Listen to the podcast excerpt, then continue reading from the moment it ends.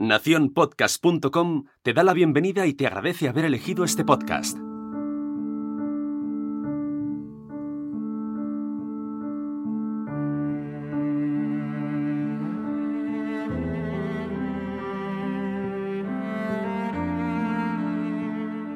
Edward Gorey, el escritor detrás de maravillas como Donde viven los monstruos, dijo una vez, Cuidado con las personas que dan significado a los objetos. Los objetos en teoría son solo eso, cosas. Pero como con todo, existen las excepciones. ¿Y qué sería de este mundo si las excepciones? Hoy, en Gabinete de Curiosidades, cosas que no son solo cosas.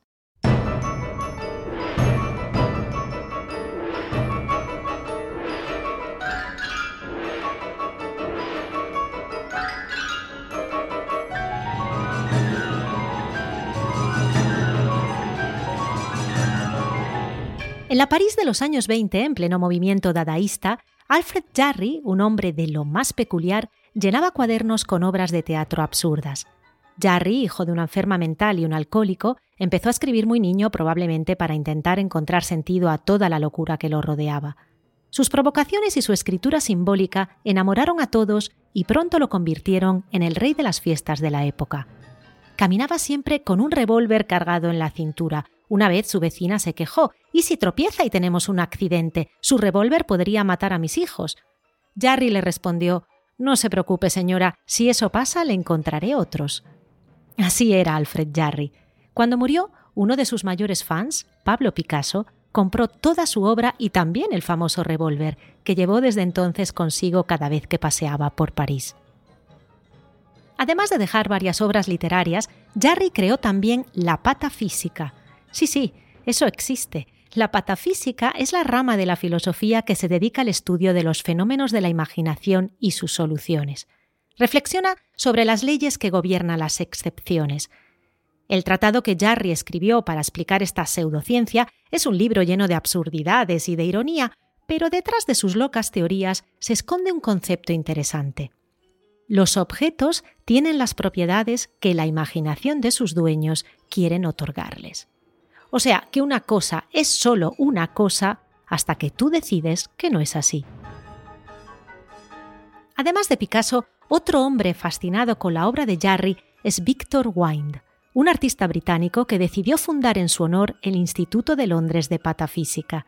Para demostrar las teorías de Jarry, el instituto en el East End londinense alberga uno de los gabinetes de curiosidades más fascinantes que he visitado. Cuando entras en él, te sumerges en un mundo fantástico hecho de cadáveres de sirenas de Fiji, huesos de dodos, obras surrealistas, fósiles y objetos de lo más peculiar. Condones de Mick Jagger, figuras de cera suicidándose. Y es que si Jarry era un personaje absurdo, Victor Wine no se queda corto. Cada evento que organiza en su gabinete es digno de nota en una ocasión, haciendo un homenaje al escritor Gunther Grass y a su tambor de hojalata, obligó a sus invitados a pasar horas cortando cebollas y llorando, y los multaba por sonreír. Puedes llamar loco a Victor Wine, pero el caso es que los objetos de su gabinete están valorados en más de un millón de esterlinas. ¿Qué convierte cada cosa de un gabinete en algo más, merecedor de que se cobre la entrada por verlo? Citando la pata física, usar la imaginación y pegarles una historia. Hoy en día, el concepto de Jarry ya no parece tan absurdo. El storytelling es la base del marketing y de la publicidad actual. Compramos relatos, nunca solo cosas. Un café es un café hasta que Starbucks lo convierte en una experiencia y pasa a costar 4 euros. Unas zapatillas son unas zapatillas hasta que LeBron James se arrodilla en un estadio y al día siguiente hay cola para comprarlas.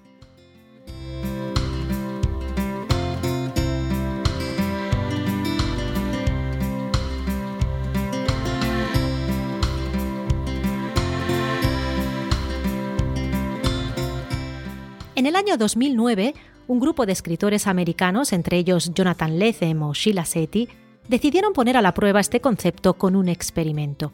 Lo llamaron objetos significativos. El experimento era sencillo, los escritores tenían que comprar objetos triviales y de poquísimo costo en mercadillos y ferias. A continuación los sorteaban entre ellos y cada escritor tenía que escribir un relato que incluyera el objeto.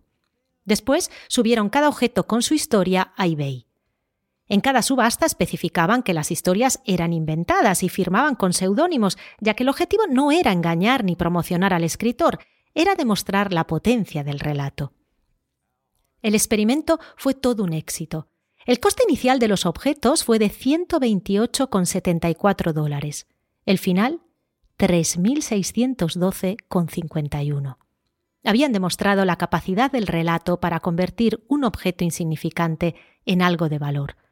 Con lo que ganaron, los escritores crearon un programa de escritura para adolescentes. Los compradores, en cambio, recibieron figuritas descascarilladas, llaves usadas y juguetes oxidados por los que habían pagado decenas de euros. Y todos están contentos. Imagino a uno de esos compradores, feliz como una perdiz con su peluche viejo, al cabo de unos meses, quizás en una mudanza o durante una limpieza de primavera. Observará el peluche y se preguntará si vale la pena que siga acumulando polvo en la repisa. Y es que la consecuencia de esta inundación de relatos que nos rodea es que hemos acabado por llenar nuestras casas de insignificancia, disfrazada de fascinación, pero siempre insignificancia. Ningún problema. Aquí está Marie Kondo y todo su ejército de minimalistas aprovechando la situación para ayudarnos a llenar bolsas de IKEA y llevar al punto limpio todas nuestras historias. La Kondo admite solo una excepción. Conserva aquello que te haga feliz. Mm, ¿Acaso guardamos solo los libros con finales felices?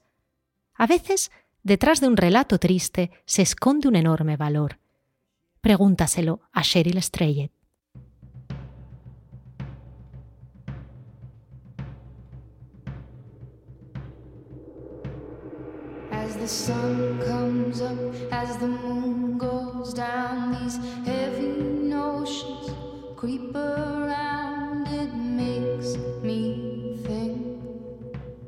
En 1992, Cheryl Strayed, una mujer adicta a las drogas y destrozada tras la muerte de su madre, decidió caminar sola el Pacific Trail, una de las rutas más duras del mundo.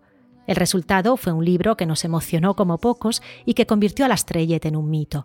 Año después, la película, con una Reese Witherspoon espectacular en el rod de Strayed, nos volvió a emocionar. Durante el camino, Cheryl Strayed creció y aprendió muchísimo, sobre ella, sobre su familia, sobre quién quería ser. Cada vez que Cheryl quiere recuperar su recorrido, volver atrás y entender quién era y dónde empezó todo, sabe que hay un objeto que esconde esta historia. Y no, Maricondo, no es una historia feliz.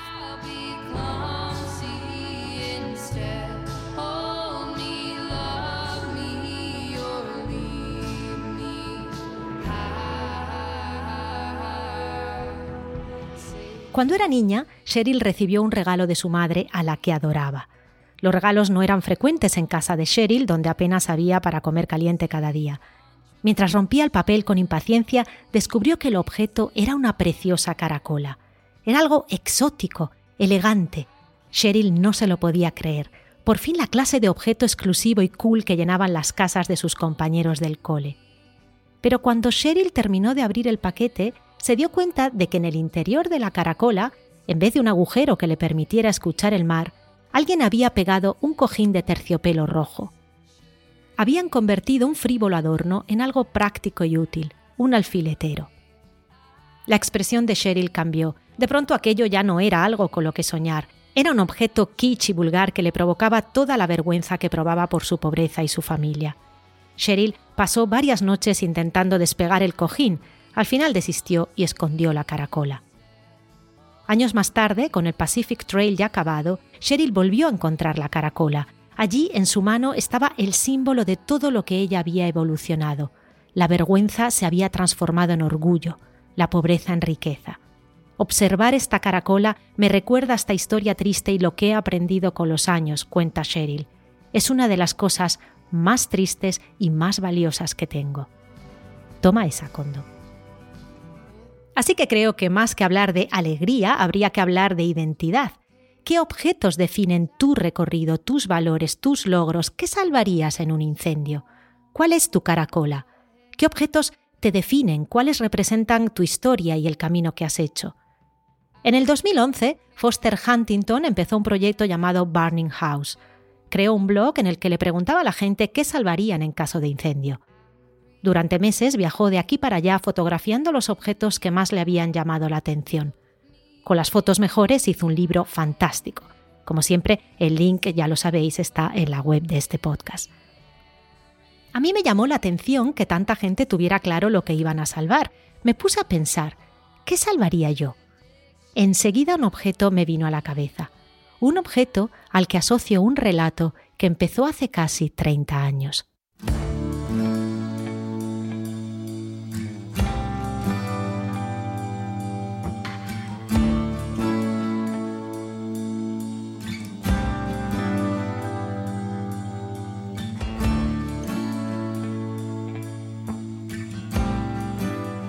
Cuando estudié cine en los años de la universidad había un concepto que nos obsesionaba a todos, el raccord, la continuidad de la escena. El raccord hace referencia a la relación que existe entre los diferentes planos en una escena y ha de mantenerse para que no se rompa la ilusión de secuencia.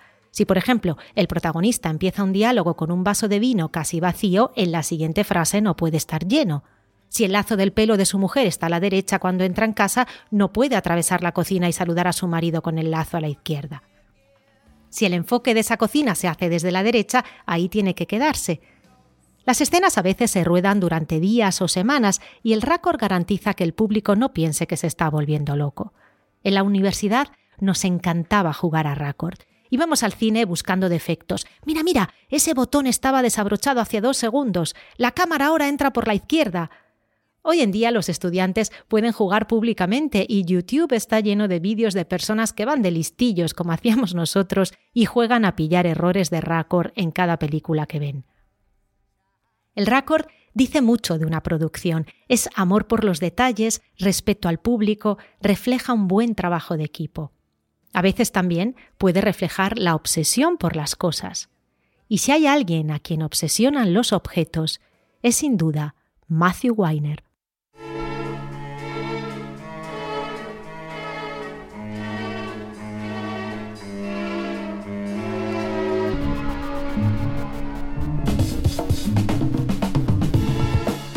El año 2007, el New York Times publicaba El rey del récord vuelve con otra serie.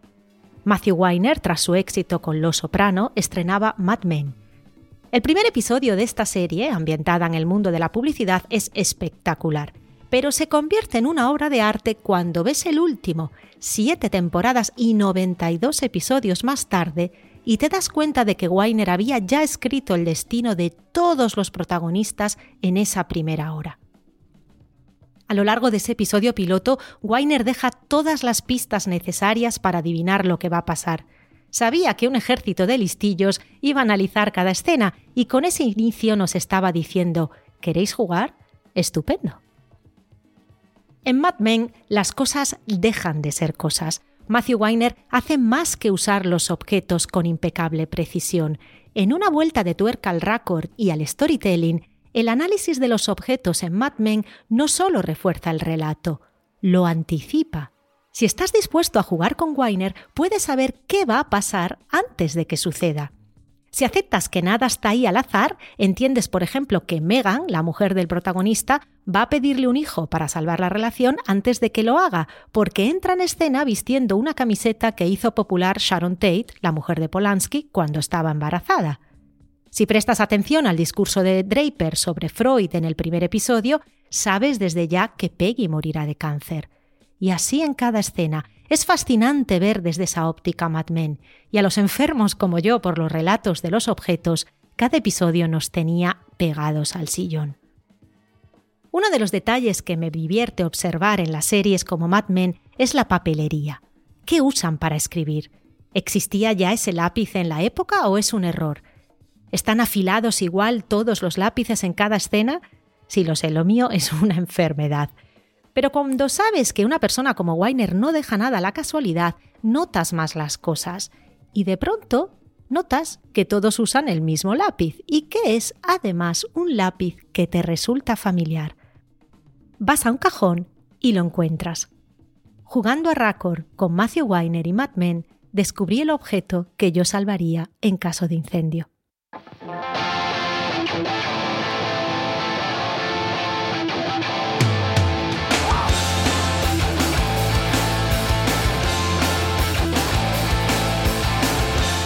El movimiento grunge explotó a finales de los 80. Con su energía, su canto a la desilusión y la apatía, era el movimiento perfecto para mi generación y yo me volqué en él de lleno. Me llené la cabeza de dreclos, calcé mis Dr. Martins, mis camisas de cuadros y llené mi Sony Dixman con guitarras enfadadas. El grunge explotó en Seattle y de esta parte del Atlántico tuvo su centro neurálgico en Nottingham, la ciudad donde yo había ido a estudiar. Allí, alrededor de un local mítico, el Rock City, donde bailábamos los Mother Love Bone y hablábamos de anticonsumismo, las tiendas de segunda mano empezaron a proliferar.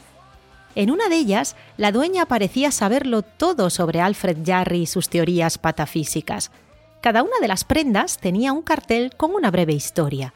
En el fondo, sabíamos que esa señora probablemente pasaba las noches inventándose aquello, pero no nos importaba. ¿Quién quiere una chaqueta de lana nueva cuando puede comprar una usada por un marinero de Brighton que amaba el Manchester United y fumaba pipa bajo el sol? Entré allí buscando una de esas chaquetas de ante que tanto se usaban en la época. Enseguida llamaron mi atención dos. Una estaba mucho más nueva que la otra, pero la etiqueta de la vieja sostenía que había sido de un famoso escritor que quiere permanecer en el anonimato. En serio, dije a la mujer. Señorita, yo no miento, está todo en las etiquetas. Ya imagináis qué chaqueta me llevé. Al día siguiente me la puse para ir a clase y cuando me senté algo me molestó en la espalda. Descubrí que en la parte de atrás había un pequeño agujero en el forro donde algo se había colado. Lo saqué. Era un lápiz. De pronto la historia de la etiqueta parecía cobrar verdad, y si realmente había sido de un escritor. Empecé a pensar en escritores de la zona. Observé el lápiz, tenía una frase impresa. Half the pressure, twice the speed. Mitad de presión, doble de velocidad. Efectivamente, el lápiz escribía súper bien, muy rápido, pero en vez de usarlo decidí guardarlo como recuerdo de aquella época y aquella ciudad de la que ya me estaba casi mudando. Casi 20 años más tarde, allí estaba analizando Mad Men cuando algo me llamó la atención. El lápiz. Era aquel lápiz. El único lápiz que sale en todas las escenas de las siete temporadas es el mismo que yo había encontrado aquel día en la chaqueta. El lápiz, como todos los buenos lápices, tiene impresa la marca, Eberhard Faber. El modelo es Black Wing y el tipo de mina es la 602. Tecleé en Google Eberhard Blackwing 602. ¡Wow! Bendito Google. El lápiz encontrado en una chaqueta por la que había pagado unas 20 esterlinas estaba en ese momento en decenas de subastas online y las pujas eran de cientos de dólares. Investigué. En 1761, Caspar Faber fundó en Alemania A.W. Faber, una de las marcas de lápices más reputadas, Hoy la conocemos como Faber-Castell. Empezó siendo un pequeño taller en Nuremberg. Caspar se consideraba un artesano, pero generación tras generación el amor y la perfección por lo que hacían hizo crecer la reputación de aquel nombre. Su bisnieto, Eberhard Faber, emigró a los Estados Unidos para expandir el negocio familiar. Al principio, la idea era seguir produciendo en Alemania. Eberhard se dedicaba a comprar terrenos de cedros en Florida y exportar la madera a su país. Pero en 1861, cuando estalló la Guerra Civil Americana y las exportaciones se hicieron prohibitivas, decidió abrir su propia fábrica en Nueva York. Décadas más tarde, en los años 30, Eberhard pensó que el fin de la depresión era el momento perfecto para lanzar lo que llamó un lápiz super premium, el Blackwing 602. Era un lápiz distinto a todos los demás. Para empezar, no era amarillo como casi todos, sino negro. Venía con una goma recargable con un fácil sistema de clip cuadrada, lo que impedía que el lápiz resbalara en las mesas y pupitres que en esa época a menudo eran inclinados. Pero lo que lo hacía superior a todo lo anterior era la mina. La mina de los lápices es un mix de grafito, que es lo que deja la marca, arcilla, la que le da la dureza, y cera, la que lo ablanda. La proporción de grafito y arcilla es lo que da el número al lápiz, Cuanto más arcilla, más duro y más ligera será la marca. Si el lápiz es blando, es más fácil escribir con él, pero hay que afilarlo constantemente. El Blackwing consiguió un equilibrio perfecto que prometía algo que Eberhard escribió en cada uno de ellos junto a la marca: Half the pressure, twice the speed. El Blackwing te permite escribir rapidísimo, sin apenas presión, y su punta aguanta afilada mucho más que en cualquier otro lápiz. El público se volvió loco. Empezando por los dibujantes. Estamos en los años 30. Todos los dibujos animados se hacían a mano y en tiempo récord. En la Walt Disney los Black Wings arrasaron. Freddie Moore, el genio detrás de gran parte de los cortos de Mickey Mouse, los adoraba, y Ollie Johnson, que dibujó a Bambi con ellos, solía pegar con celo uno en la ventana de su estudio y allí lo dejaron en su honor cuando falleció. Shamun Calhoun, el animador entre otros de la escena hijo de Blancanieves, pidió que le enterraran con uno en la mano. Chuck Jones, el genio detrás de Bugs Bunny, el pato Lucas y el correcaminos, llevaba siempre uno consigo. En una ocasión, durante una entrevista en la televisión, el presentador Charlie Rose le preguntó apuntando a la camisa ¿Qué llevas ahí? ¿Un bolígrafo? Un boli, dijo John sacando su Blackwing del bolsillo. Oh, no, Dios. Los bolígrafos están llenos de tinta. Esto está lleno de ideas. El Blackwing conquistó también a los escritores. John Steinbeck escribió una vez: Yo no trabajo para Eberhard Faber, pero considero que es mi deber compartir mi devoción por el Blackwing. Es el mejor lápiz del mundo. Truman Capote llenaba sus mesillas de noche con cajas enteras. Saber que están ahí me tranquiliza, le dijo una vez a un reportero. Cuando Nabokov trabajó con Kubrick para adaptar su Lolita al cine, lo hizo escribiendo sin parar en bloques de cuatro horas, algo que, según escribió luego, no hubiera podido hacer sin su mayor colaborador, el Blackwing. El Blackwing se convirtió también en el mejor amigo de los músicos. Quincy Jones siempre llevaba uno en la chaqueta y produjo thriller con ellos. Igor Stravinsky, Duke Ellington, todos escribían sus composiciones con él. Forma parte de la historia del cine. Spielberg corrige sus guiones con él. Dreyfus tiene uno en los dientes en varias escenas de Tiburón. Elizabeth Montgomery hace con él los crucigramas en Embrujada. En todos los hombres del presidente la redacción está llena de Black Queens y es lo que usa Dustin Hoffman en cada escena. Charlton Heston, Kirk Douglas, Jimmy Stewart, Faye Dunaway, todos tienen escenas con Black Queens en la mano.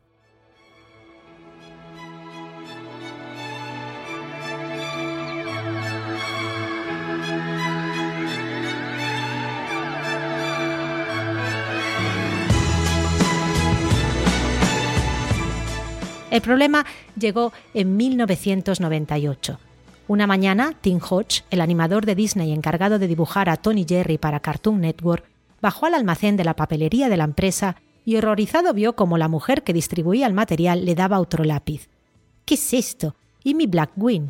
Oh, han dejado de fabricarlos, le dijo la mujer. Tim cuenta, recuerdo que subí a mi despacho y me puse a buscar como un loco por cajones y chaquetas todos los que tenía, como el fumador en busca de colillas a medio usar. Todos mis compañeros se quedaron hechos polvo, cuenta Sito, uno de los dibujantes de La Sirenita y el Rey León. La marca Eberhard Castell había sido vendida a sus familiares alemanes, Faber-Castell. La máquina que hacía el enganche de las gomas se rompió y la Faber decidió que los 13.000 que se habían producido ese año iban a ser los últimos. Poco a poco, encontrarlo se hizo más difícil. Cuando eBay llegó a Internet, miles de fanáticos se lanzaron a la búsqueda de Black Wings. Hoy en día, uno de esos lápices puede costar más de 100 dólares. En el año 2010, Calcedar, una marca de lápices de California muy reputada, decidió comprar el nombre Blackwing 602 a Faber y encargó a los japoneses la imitación de la mina. Ese mismo año lanzó lo que prometía ser el más fiel sucesor del Blackwing, lo llamó Palomino Black Queen. El Black Queen ha vuelto, decía la campaña publicitaria. Algunos se alegraron con lo que consideraron un digno sucesor. Los más puristas dijeron que ni de broma y se enfadaron al ver que la marca se apropiaba de una historia que no era en realidad de ella. En efecto, eslogans como Este es el lápiz de la leyenda son falsos porque el palomino es otro lápiz hecho en otra fábrica y con una mina japonesa. Gracias a Matthew Weiner había descubierto un tesoro. Lo guardé de nuevo en el cajón y me fui a una papelería a comprar un palomino. Desde entonces no he vuelto a escribir con otra cosa.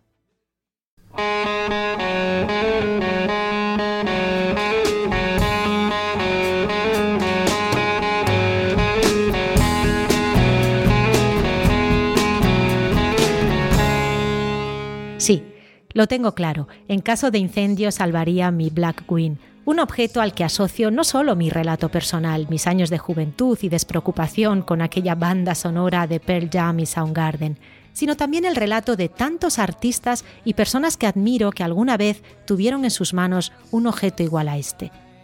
Chuck John, Méliès, Steinbeck, personas que a través de sus historias y de sus relatos añadieron valor a lo más preciado que poseemos, nuestros días.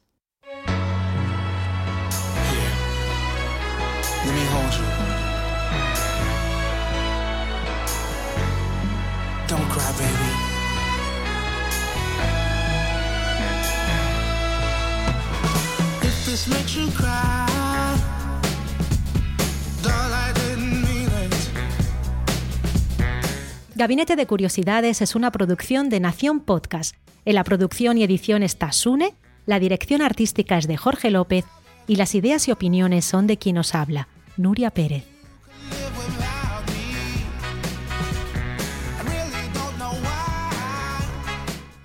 Si quieres saber más, visita gabinetepodcast.com. No olvides suscribirte para no perder ni uno de los viajes que os hemos preparado. La semana que viene no te pierdas el último viaje de la temporada. Empezaremos en Nueva Inglaterra y luego iremos a la Italia del medioevo y acabaremos en el salón de mi casa con un objeto que encierra los sueños de muchas mujeres. Acompáñanos, porque si perdemos la curiosidad, ¿qué nos queda? sad to say I've seen it. We should say goodbye. And this time really mean it. When some time goes by.